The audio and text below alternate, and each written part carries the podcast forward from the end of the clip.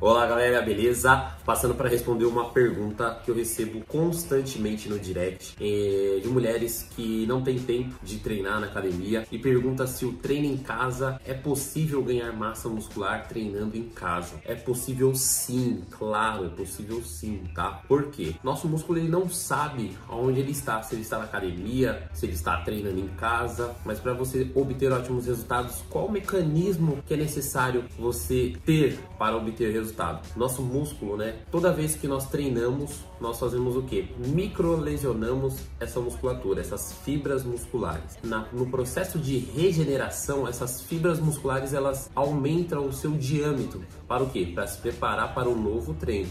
Então o que? O treino em casa ele tem que proporcionar para você o que? Essas microlesões, tá? Teciduais nas fibras musculares. É, quais são os mecanismos que nós utilizamos aí para atingir esse objetivo? Tem duas opções, né? Ou estresse tensional ou estresse metabólico. E Thiago, o que é isso? Estresse tensional, estresse metabólico? O estresse metabólico é um estresse causado por quê? Por maior tempo de contração. Então, séries com maiores repetições, né? Nós vamos conseguir esse estresse metabólico. Tiago, o que, que são esses? É, o que, que é esse estresse tensional? Estresse tensional é causado por cargas, né? Então, em casa, como nós não temos assim, é, tem pessoas que não têm disponibilidade de peso, de cargas, né, excessivas aí, ou de, de uma boa bagagem, vamos dizer, de elementos que possam é, aumentar sua carga aí nos exercícios, normalmente nós utilizamos mais o estresse metabólico, né? É claro que uma pessoa altamente treinada, com grande volume de massa muscular, terá mais dificuldade de obter resultados em casa. Por quê?